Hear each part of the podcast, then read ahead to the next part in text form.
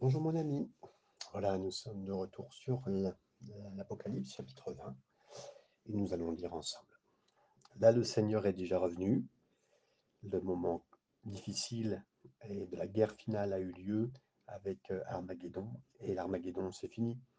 Voici le moment du millénium, du royaume du millénium qui a commencé. Les deux premiers versets. Puis je vis descendre du ciel un ange qui avait la clé de l'abîme et une grande chaîne dans sa main.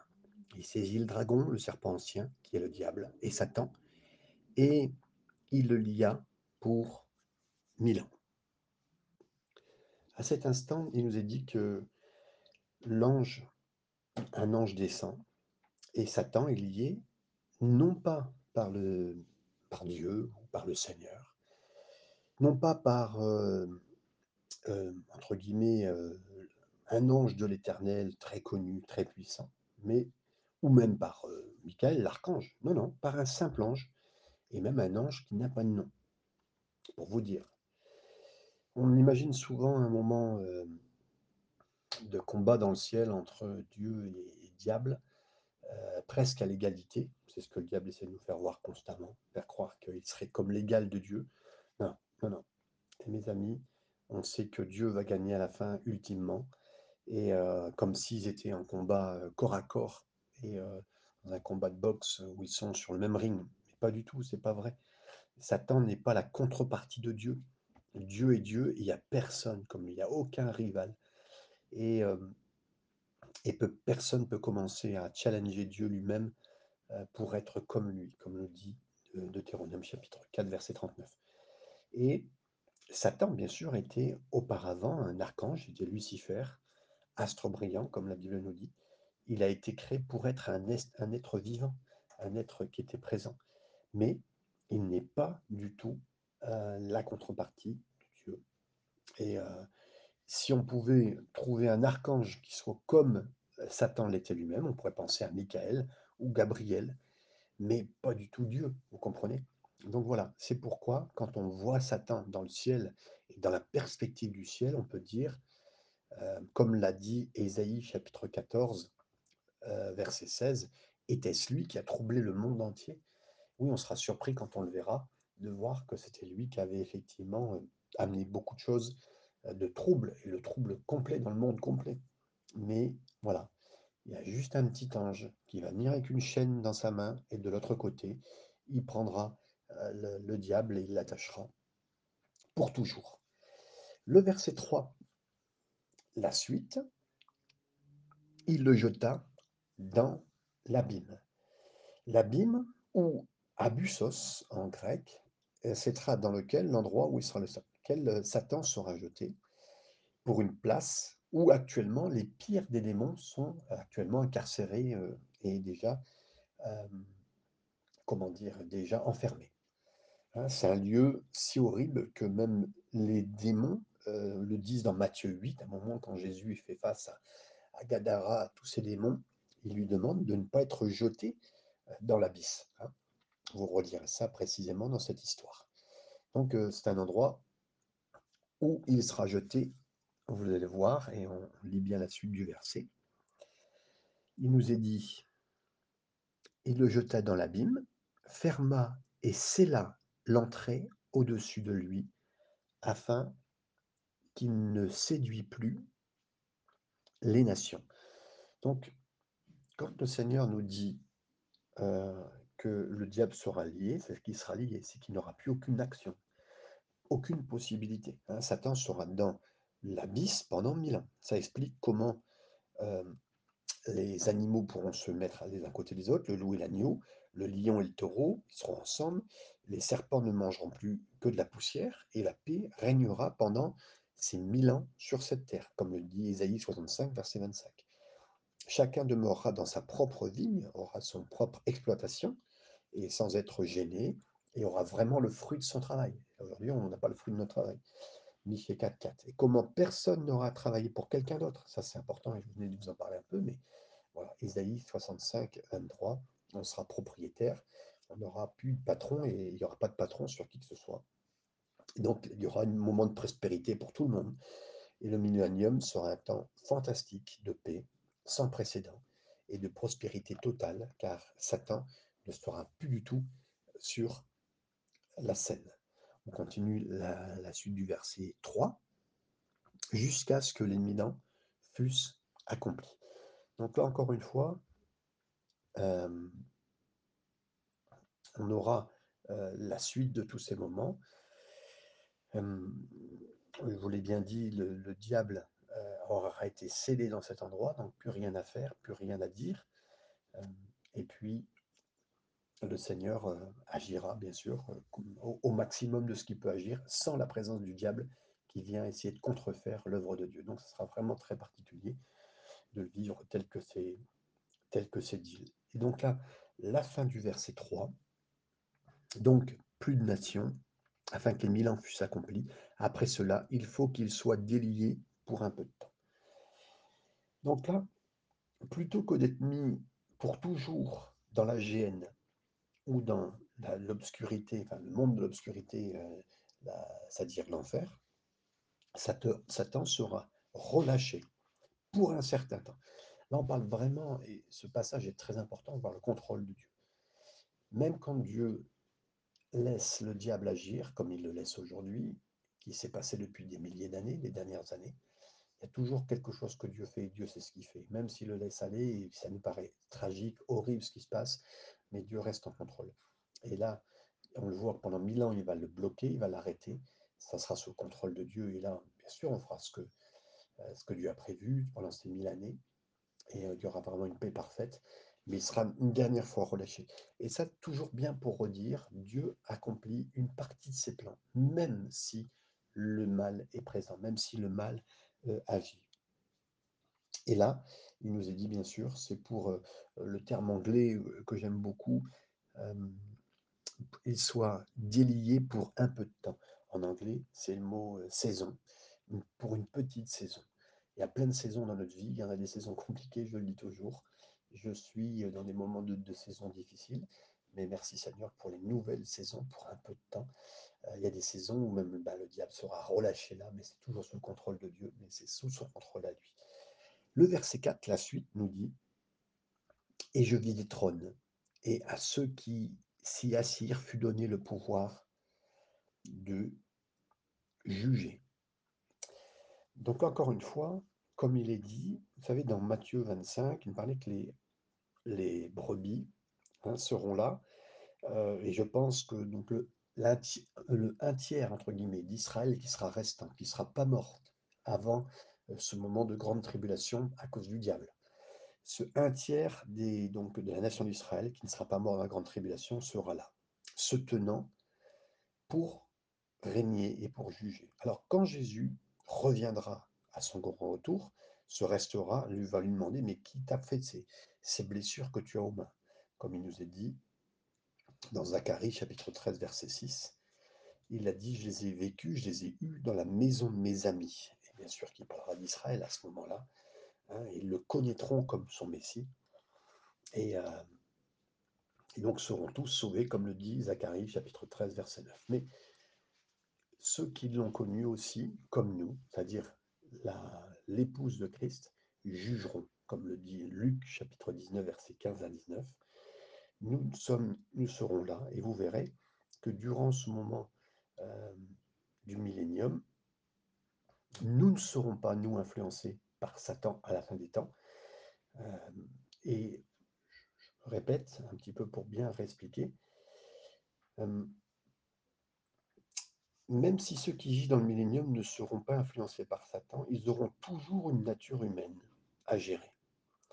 Lorsqu'ils penseront même avoir l'envie de voler quelque chose, nous, croyants, qui avons connu le Seigneur et qui avons maintenant jugé avec lui, on sera ceux qui vont imposer, imposer quelque part la justice de Christ. C'est-à-dire, avant même que le gars puisse développer un plan pour voler même un tout petit truc, un bonbon, je dirais même une bêtise, nous dirons, elle n'y pense même pas. Ce sera comme une justice forcée qui gouvernera le royaume du millénium et qui permettra un glorieux temps de paix sur la terre. Peut-être que vous direz, ah bah, j'aime pas cette idée de gouverner ou de juger, mais vous direz peut-être. Mais laissez-moi vous dire que Jésus ne nous aura pas appris à, à- à ne pas saisir les opportunités, d'utiliser sagement notre temps. C'est-à-dire que tout ce qu'on a appris jusqu'à maintenant, qu'on apprend dans la vie de tous les jours, qu'on apprend au travail, qu'on apprend avec nos enfants, qu'on apprend dans nos familles, bah, sera utilisé pour le Seigneur, pour ce moment-là. Et on pensait peut-être pas s'en occuper bien, de, mais tout ce que le Seigneur nous a confié, qui est vraiment de divin, ben, nous sera utile pour pendant le millénium de gérer tous ces gens qui n'ont pas connu le Seigneur comme nous connaissons. Et Paul nous dit même que nous n'aurons pas à courir, entre guillemets. Il dit, je ne cours pas comme ne pas euh, gagner le prix, hein, comme il est dit dans Corinthiens chapitre 9, verset 24, comme si le, le prix n'était pas quelque chose à désirer. Donc oui, Paul voulait courir le prix pour obtenir une victoire, des récompenses pour le Seigneur, euh, et pour bien sûr être euh, utile euh, dans les mains euh, du Seigneur. La fin du verset 4 et verset 5. Et je vis les âmes de ceux qui avaient été décapités à cause du témoignage de Jésus et à cause de la parole de Dieu et de ceux qui n'avaient pas adoré la bête ni son image, son image pardon, et qui n'avaient pas reçu la marque sur leur front et sur leurs mains. Ils revinrent à la vie et ils régnèrent avec Christ pendant mille ans. Les autres morts ne revinrent point à la vie jusqu'à ce que les mille ans fussent accomplis. Ici, nous parle de la première résurrection Euh, c'est la première résurrection n'est pas un moment unique dans le temps. Au contraire, la première résurrection commence avec Jésus, hein, comme lui qui a été les, prémices, pardon, comme le dit 1 Corinthiens 15, versets 20 et 23. Il continue à inclure dans ce moment de résurrection ceux qui croient en Jésus, mais qui sont morts avant l'enlèvement. Donc tous ceux que vous avez connus qui sont dans vos familles et avant, qui ont cru dans le Seigneur, ben, sont ressuscités à ce moment-là, comme le dit 1 Thessaloniciens chapitre 4, verset 14. Mais ensuite, les croyants qui sont vivants au moment de l'enlèvement ben, sont ensemble, comme le dit 1 Thessaloniciens chapitre 4, verset 17.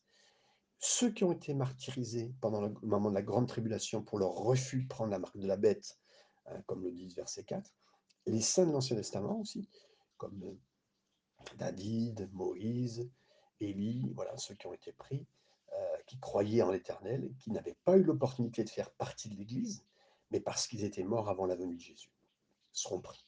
Ainsi, la première résurrection parle de tous ceux qui sont inclus dans ce grand plan euh, du salut. Le verset 6. Heureux et saints ceux qui ont part à la première résurrection. Oui, mes amis, euh, il n'y a rien de mieux pour nous dans la vie que d'être bénis par cette, cette première résurrection. On sait qu'on va au ciel, on sait qu'on ira au ciel, c'est une grâce de Dieu et merci Seigneur. Nous y allons euh, directement. La fin du verset 6. La seconde mort n'a point de pouvoir sur eux, mais ils seront sacrificateurs de Dieu et de Christ, et ils régneront avec lui pendant mille ans. Donc, la, la première mort, mes amis, elle est, elle est physique. On passe par cette mort-là. On peut passer par cette mort-là. La seconde mort est éternelle. Oui, on mourra physiquement, à moins que le Seigneur ne nous enlève d'abord. Mais la seconde mort est pour ceux qui sont damnés, pour ceux qui, sont, euh, qui, sont, qui auront refusé le Seigneur. Hein, c'est pas éternellement. Et gloire à Dieu, euh, cette seconde mort n'aura aucun pouvoir sur vous, sur moi. Verset 7 et début du verset 8. Quand les mille ans seront accomplis, Satan sera relâché de sa prison et il sortira pour séduire les nations qui sont aux quatre coins de la terre. Alors, à ce moment-là, vous allez dire, mais qui Satan va-t-il euh, essayer de, séduire? Ben, Ceux qui sont nés pendant le moment du millénium, ce moment des mille ans. Ceux qui vivent dans la justice et la paix, imposés, parce qu'ils n'auront pas le choix. Hein, ceux qui n'ont jamais eu l'occasion de décider s'ils suivaient ou non le Seigneur. Et vous et moi avons à faire un tel choix. Nous, avons, nous on a choisi d'être choisis. On a choisi d'être élus. Mais ceux qui seront nés pendant le moment du millénium ont également à faire un choix. Alors je suis époustouflé par le fait que euh, c'est la manière de Dieu de voir, et Satan saura même persuader ceux qui auront vécu avec mille ans auprès du Seigneur, un grand nombre de personnes, de se rebeller contre Dieu encore une fois, et euh, alors que le Seigneur leur aura fait du bien, qui leur a donné le le l'environnement parfait, de l'abondance, de la prospérité, la paix et une perfection. Mais je suis ép époustouflé de m'arrêter à savoir à quel point, moi, le Seigneur est bon pour moi, bon pour moi de m'avoir sauvé maintenant. Comment il a pourvu à mes besoins, il marche avec moi en ce moment, il me bénit et combien de fois, des fois, je lui tourne le dos, heu, je j'ai pas encore appris de lui suffisamment. Des fois, je lui refuse de lui parler et je comprends comment Satan pourra amener un certain nombre de ceux qui vivent dans le millénium pour faire écho au cri de Jérusalem. Vous savez, Jérusalem a dit quand ils ont connu Jésus pour la première fois, quand Jésus est venu sur cette terre, dans Luc 19:14: «Cet homme ne régnera pas sur nous». Vous comprenez? À ce moment, il l'a dit, mais là, on verra même des gens qui ont vécu 1000 ans avec le Seigneur et puis diront ils auront le choix et puis diront: «Ben, on veut pas qu'il règne sur nous» et c'est là où le diable, encore une fois, heu, jouera le rôle ultime de ce que Dieu a prévu qu'il qu'il joue, c'est-à-dire quelque part exciter les gens dans un sens et montrer, malgré le meilleur environnement possible sur cette terre, que ces gens-là ne croiront pas et s'éloigneront. Vous savez pourquoi le Seigneur permet-il cela, que ça se produise? Parce que, heu, l'amour, c'est un choix. C'est un choix, une décision d'aimer. Ça exige un choix. Si vous si vous dites à votre femme: «Bah, accepte de m'épouser parce que je suis le seul homme sur cette terre», bah, elle a pas le choix, hein, vous êtes le seul homme sur cette terre, elle a pas le choix de vous marier. Mais ou autrement, si vous voulez pointer une arme sur elle en disant: «Ben, marie-moi, heu, autrement, heu, voilà» bah, votre relation n'est pas basée sur l'amour, mais plutôt sur l'absence de tout autre choix.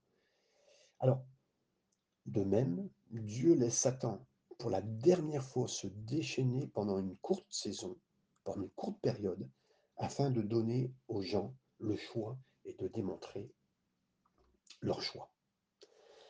Le verset 8 «Et il sortira pour séduire les nations qui sont aux 4 coins de la terre, Gog et Magog».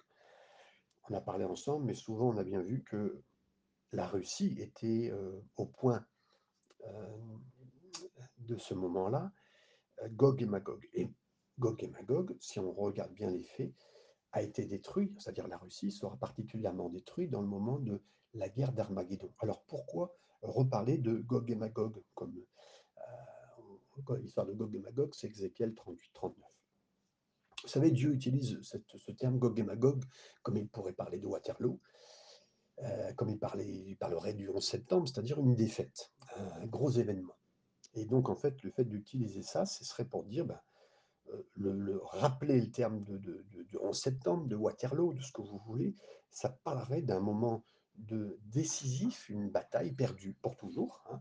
Et je crois la référence à Gog et Magog dans ce passage, ça parle de ce moment encore de nouveau où Satan va réussir à parler à tous ces mondes, heu, qui croira encore entre guillemets «en lui», mais ne croira pas en Dieu et voudra, heu, décisivement, se produire une guerre, heu, une rébellion finale, la dernière, parce qu'effectivement, hem, même pour ce temps de millénium, pour prouver encore aux hommes et aux et aux femmes, l'humanité en général, que même dans le meilleur des environnements, heu, sans le Seigneur, le choix que nous avons à faire, c'est de l'aimer, de lui faire confiance. Heu, le diable a commencé à dire sur cette terre: «Est-ce que Dieu a vraiment dit qu'on on serait bénis, on serait aidés?» Et heu, voilà et encore jusqu'au bout, il posera la même question, mais toujours pour pousser en fait l'homme dans ses retranchements, de savoir est-ce qu'il fait un choix d'aimer et d'accepter ce que le Seigneur fait. La fin du verset 8 si on a vu, heu, cela, maintenant voyons le verset 9 «Et ils montèrent sur la surface de la terre et ils investirent le camp des saints et la ville bien-aimée». Donc bien sûr, ça parle que le groupe qui va être mené par Satan va encercler Jérusalem et dans une ultime envie, mais qui va pas être du tout décisive, d'attaquer et d'attaquer bien sûr le peuple de Dieu et tous ceux qui qui sont, heu, croyants. Le verset 9 en entier, on peut le relire, ainsi le début du verset 10. «Et ils montèrent sur la surface de la terre, ils investirent le camp des saints et la ville bien-aimée, mais un feu venant de Dieu descendit du ciel et les dévora. Et le diable qui les séduisit fit jeter dans l'étang de feu et de soufre». Donc là, le dessein de Satan, à peine ils vont essayer, aura même pas de guerre du tout possible, le feu va descendre et puis, heu, tous ceux qui ont donc encore une fois cherché à se rebeller vont être détruits et maintenant euh, le diable lui-même, là maintenant, pour toujours, va être jeté dans le lac de feu, là où s'étaient joints la bête et le faux prophète. C'est-à-dire que la trinité diabolique, hein, essayé, le, le diable essaie toujours de, de copier Dieu, eh ben, il sera maintenant tous ensemble, ils seront ensemble dans, la, dans le lac de feu pour l'éternité. La suite du verset 10. Où sont la bête et le faux prophète, et ils seront tourmentés jour et nuit au siècle des siècles. Vous savez, quand le, les dessins animés, des fois on a vu des dessins animés où des personnages qui ressemblaient au diable, vous voyez euh, les gens s'amuser en enfer, être heureux, entre guillemets, puis de temps en temps se prendre un petit coup euh, d'une fourche du diable. Les amis, ce n'est pas du tout ça. Ça, c'est la version euh, des, dessins animés ou tout cela, mais ça n'a rien à voir. Là, on parle vraiment d'un feu qui sera, qui tourmentera. Il y a un feu et il y a des tourments. Le feu, ça parle bien sûr d'une situation de d'éternité, de situation où quelque part le mal brûlera, tout le mal que les gens ont vécu il brûlera. Et ensuite, le fait euh, aussi qu'ils seront torturés par eux-mêmes, en fait, c'est de se dire, je ne sais pas si ça vous est déjà arrivé, mais vous allez dire, ah, j'ai oublié de faire ça, ou ah, si j'avais su, un regret, un remords. En fait, ce qui fera du mal particulièrement, c'est que les gens se rappelleront du mal qu'ils ont fait, de choses qu'ils n'ont pas faites, d'engagements qu'ils n'ont pas pris avec Dieu. Et c'est ça leur remords qui sera éternel. Et c'est ça qui fera du mal. En fait, Dieu n'est pas là pour faire du mal, croyez bien. Bien sûr que, en plus, euh, euh, le- le- les démons eux-mêmes seront pris dans, le mal qu'ils ont fait. Et puis le, lac de feu est réservé normalement, initialement, que pour le diable et pour les démons. Mais là, voilà, donc tout le monde sera acheté dans ce, en tout cas le diable lui-même d'abord, euh, sera acheté dans ce dans le lac de feu de tourment éternel. Et bien sûr, Jésus a dit lui-même que c'était pas créé pour le peuple, c'était créé pour le mal, comme le dit Matthieu 25, 41. Et, vous savez, Pierre a même dit qu'il voulait qu'aucun ne périsse, comme il est dit dans 2 Pierre chapitre 3, verset 9. Oui, voilà, le Seigneur est la lumière. Mais si nous nous disons, je veux pas de la lumière, je veux pas de Dieu, je veux pas de Jésus, et qu'on s'éloigne, hein, ben, le Seigneur, acceptera quelque part. C'est notre choix, c'est notre décision. Et ceux qui seront en enfer, c'est des gens qui auront pris la décision qu'ils ne veulent pas de Dieu. Bien sûr qu'après, ils se rendront compte que c'est euh, quelque part, c'est, euh, c'était un mauvais choix. Mais bon, en fin de compte, euh, euh, ils, ils auront démontré que c'est ce qu'ils veulent, c'est ce qu'ils auraient voulu. En fait, là, ce qu'ils voudront pas, bien sûr, c'est les conséquences de leur choix. Mais s'ils avaient eu euh, la possibilité même de le faire, ils ne l'auraient pas fait. Ils l'auraient pas fait, même avec les mauvaises conséquences. Euh, cette mauvaise conséquence, elle est juste là pour marquer leur- leurs erreurs, mais en fin de compte, ils veulent vraiment ce qu'ils veulent. Donc c'est ça, mes amis. Donc c'est une grâce si je suis sauvé. C'est une grâce si vous êtes sauvé et que le Seigneur ait trouvé un écho dans mon cœur. C'est merci Seigneur. Je remercie le Seigneur de ce que je l'aime et qu'il m'aime et que nous sommes euh, à cette situation d'être sauvés. Versets 11 et 12. Puis je vis un grand trône blanc et celui qui était assis dessus. La terre et le ciel s'enfuirent devant sa face. Il ne fut plus trouvé de place pour eux. Là, on a la destruction, entre guillemets, de l'ancienne terre, des anciens cieux. Et là, on parle bien sûr, là partout le diable est passé, le péché est passé, tout sera détruit. Et euh, je vis les morts, les grands et les petits, qui se tenaient devant Dieu. À ce moment-là, on pose, se pose la question, est-ce que nous, les croyants, on se tiendra devant ce- cet endroit de jugement hein Un jugement du trône blanc? Non. Si vous êtes chrétien, ce jugement ne s'applique pas à vous, car vous avez été jugé. Jugé quand Lorsque Christ était sur un autre trône, pas blanc mais un bois, le bois de la croix. Il portait une couronne, non pas en or, mais d'épines. Il est mort pour vous purifier, me purifier de tous mes péchés, de tout ce que j'avais commis, de tout ce que je commettrai, même dans ma vie chrétienne, jusqu'au bout. Il est, mort pour ça, et je crois. Donc vraiment, le jugement est déjà tombé sur la croix, et c'est ce jugement-là que j'ai cru, et donc je ne serai pas jugé. À tous ceux qui n'ont pas cru, ben justement, ce jugement viendra sur eux. La fin du verset 12 et le, verset 13. Des livres furent ouverts, et un autre livre fut ouvert, celui qui est le livre de vie. Et les morts furent jugés, selon leur œuvre d'après ce qui est écrit dans ce livre. La mer rendit les morts qui étaient en elle, et la mort, la mort et le séjour des morts rendirent les morts qui étaient en eux, et chacun fut jugé selon ses œuvres. Mes amis, si vous êtes chrétien, euh, votre nom écrit dans le livre de vie. Les noms de ceux qui ont dit ah ben, moi j'ai pas adhéré à ce truc chrétien parce que euh, ils essayaient de, me forcer ou... mais parce que j'avais besoin un peu de mon, petit espace, ou j'avais besoin de regarder d'autres spiritualités. hein. Et pour dire, ben, tu sais, Seigneur, même en vivant ma petite spiritualité hindouiste, euh, j'ai vécu une belle vie. Pourtant, les livres dans lesquels se sont enregistrées les raisons de tout ce qu'ils ont fait, de tout ce qu'ils ont jamais pensé, prouveront le contraire. Quelqu'un pourra dire, ah ben, j'étais euh, membre d'un club où ça se passait bien, ou je- dans une ONG merveilleuse où j'aidais les enfants, les animaux et tout ce que vous voulez. Ouais. Mais les livres indiquent que c'était pour des contacts d'affaires, pour, pour être connu aux yeux du monde, hein, que tu faisais ça. Ah bon? Oui, mais j'ai donné du sang, mon sang. Oui, mais les livres indiquent que des fois tu as touché de l'argent ou que les gens disaient que tu étais une bonne personne quand tu sortais de, ce moment où tu avais donné ton sang. D'accord?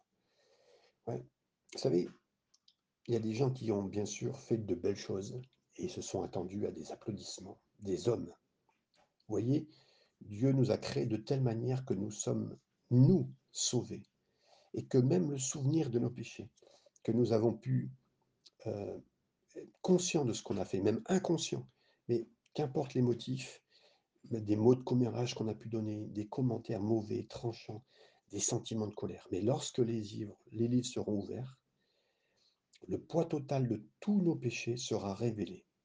Mais Dieu n'envoie personne en enfer. Au moment où, par exemple, le, le volume 167 de ses péchés est ouvert, c'est comme s'il craignait, il criait, pardon, éloignez-vous de moi, car je suis un homme pécheur. Et il enverra cette personne dans les temps de feu. C'est pourquoi, mes amis, je suis si heureux d'être sauvé. La Bible dit que l'écriture écrite des ordonnances qui étaient contre nous, c'est-à-dire toutes nos erreurs, péchés, échecs, a été effacée, comme le dit Colossiens chapitre 2, verset 14. En d'autres mots, il y a des pages et des pages qui contiennent mon péché, mais ce n'est pas éligible, parce que Jésus les a couverts par son sang. Le sang de Jésus a couvert mes péchés. Versets 14 et 15. Et la mort et le séjour des morts furent jetés dans l'étang de feu. C'est la seconde mort. Quiconque ne fut pas trouvé écrit dans le livre de vie fut jeté dans l'étang de feu. Peut-être que vous êtes en train de penser, vous êtes en train de dire, euh, ce qui se passera à la fin du monde, c'est super intéressant. Mais l'essentiel est que je suis un croyant et je sais que j'irai au paradis. Je suis beaucoup plus préoccupé par les problèmes auxquels je suis confronté en ce moment. Là, mes amis, vous avez raison parce que Jean aussi l'était très fortement. Le livre de l'Apocalypse a été écrit spécifiquement pour un groupe de personnes qui étaient confrontées à des problèmes bien plus importants que je rencontre, jamais je ne rencontrerai. À l'époque, à ce moment-là, euh, des vagues de persécutions sur les croyants euh, leur faisaient bien sûr plus que du mal puisqu'ils perdaient des membres de leur famille. Et le message qu'il contient est aussi vital pour nous qu'il l'était pour eux. Ça veut dire, c'est pas encore fini. Satan et la mort elle-même maintenant vont être jetés dans les temps de feu. Et à la fin, tous les méchants, ils perdent.